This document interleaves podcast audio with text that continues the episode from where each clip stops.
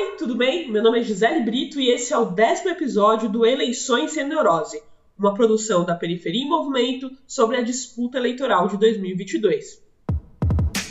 É, porque ainda tá rolando disputa. Dia 30 de outubro, todo mundo pode voltar aí para sua zona eleitoral. Voltar ou ir pela primeira vez, né? Porque mesmo as pessoas que não puderam votar aí por algum motivo, vão poder fazer isso agora no segundo turno normalmente. E é bem importante que todo mundo vá, galera. Nada de abstenção, hein? A eleição tá apertada e vai impactar demais a vida de todo mundo. Toda eleição é importante, né? Mas essa tá colocando frente a frente uma noção aí de democracia e de direitos básicos. Agora, para o legislativo, o jogo já foi decidido e ele foi bem favorável para o atual presidente da República e também candidato Jair Bolsonaro e para o ex-ministro do Bolsonaro e candidato a governador do estado aqui de São Paulo, Tarcísio de Freitas, que apesar de ser de um partido diferente do presidente, faz parte do mesmo grupo político. Caso o Tarcísio ou o Bolsonaro, os dois ou um dos dois, seja eleito, eles vão ter aí anos bem favoráveis, porque a maioria das pessoas que foi eleito na Assembleia Legislativa aqui em São Paulo ou na Câmara dos Deputados e no Senado é do time deles, joga com eles, né? E estão bem disponíveis, bem propensos a votar favorável a tudo que eles propuserem. Por outro lado, o ex-presidente Luiz Inácio Lula da Silva é, que concorre à presidência, e o ex-prefeito Fernando Haddad, que concorre ao governo do estado, se forem eleitos, um deles, ou os dois, né, quem sabe, vão ter uma vida bem complicada, viu? Porque, como eu disse, a maioria dos deputados e senadores eleitos são contra pautas sociais, né? Que dificilmente vão avançar, especialmente se demandarem mais dinheiro público. Porque a maioria das pessoas que foram eleitas, tanto na Assembleia Legislativa quanto na Câmara e no Senado, defendem a diminuição dos gastos públicos, né? E eles chamam de gasto coisas como recurso para educação, saúde, enfim, coisas que a gente chama de investimento, né? Investimento e gasto tem uma diferença aí. Num cenário assim, a pressão popular fica muito mais limitada. Mas, como sempre, a pressão popular vai ser fundamental para que não sejam feitas coisas absurdas, né? Ou deixem de ser feitas coisas muito importantes. O Benedito Barbosa, que é militante histórico e advogado da União dos Movimentos de Moradia de São Paulo, vai falar um pouquinho sobre isso. Escuta o que ele diz aí.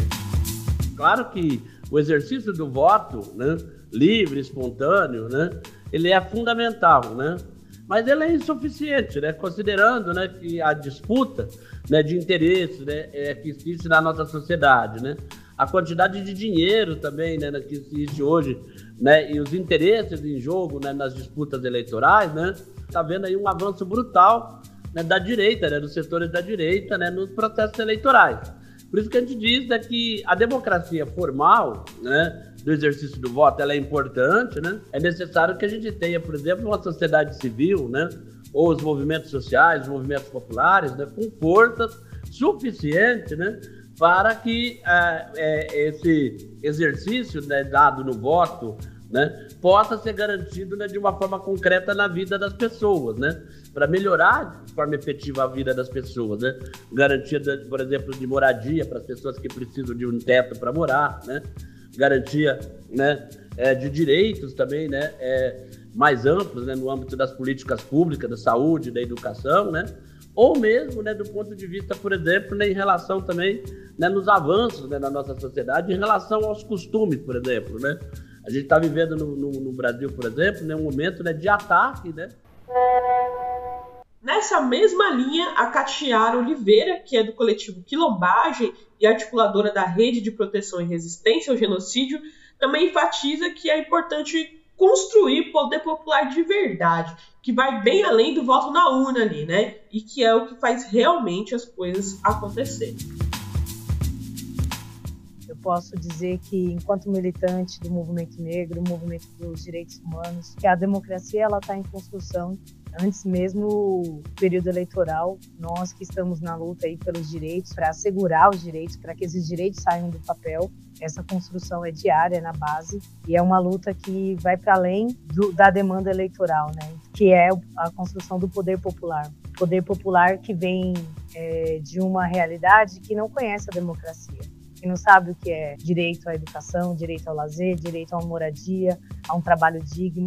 Então, dentro desse contexto, nossa luta contra o genocídio é a luta por uma democracia que vai para além da, do papel, né? É a democracia com os direitos garantidos na prática. A rede de proteção e resistência ao genocídio está nessa construção aí, a partir da luta é, de denunciar a violência do Estado.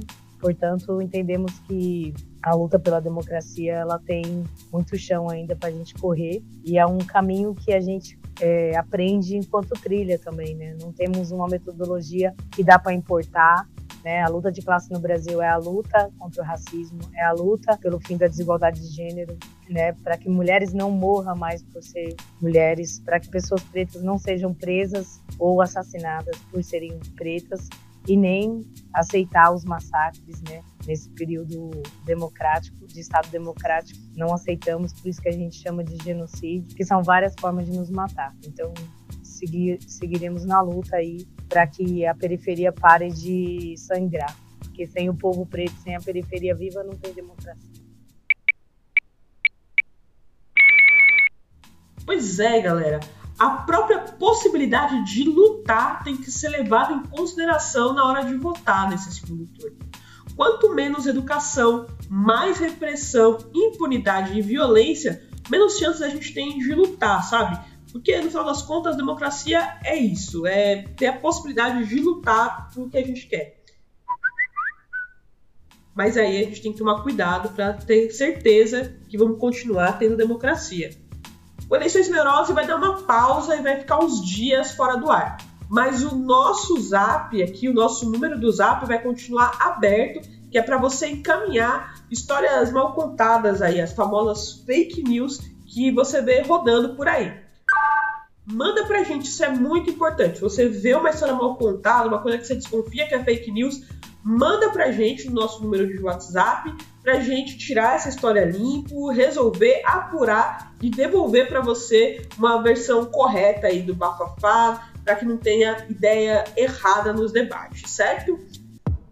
Então manda pra gente, o nosso número do Zap é 11 957 81 6636. Se você mandar um oi lá pra gente, a gente passa a mandar para você as notícias aí, tudo de última hora. Esse número também é a nossa chave Pix. O Eleições Sem Neurose é uma produção independente da Periferia em Movimento. Então você pode doar qualquer quantidade para ajudar a gente a continuar fazendo jornalismo de quebrado. Meu nome é Gisele Brito, eu fiz as entrevistas, o roteiro e também aqui a narração desse podcast. O Paulo Cruz fez a edição de áudio e o Thiago Borges fez a edição e edição de roteiro. Quem faz esse conteúdo chegar para você através da distribuição é o Vênus Capel e as artes são feitas pelo Rafael Cristiano. Até mais, até a próxima, tchau!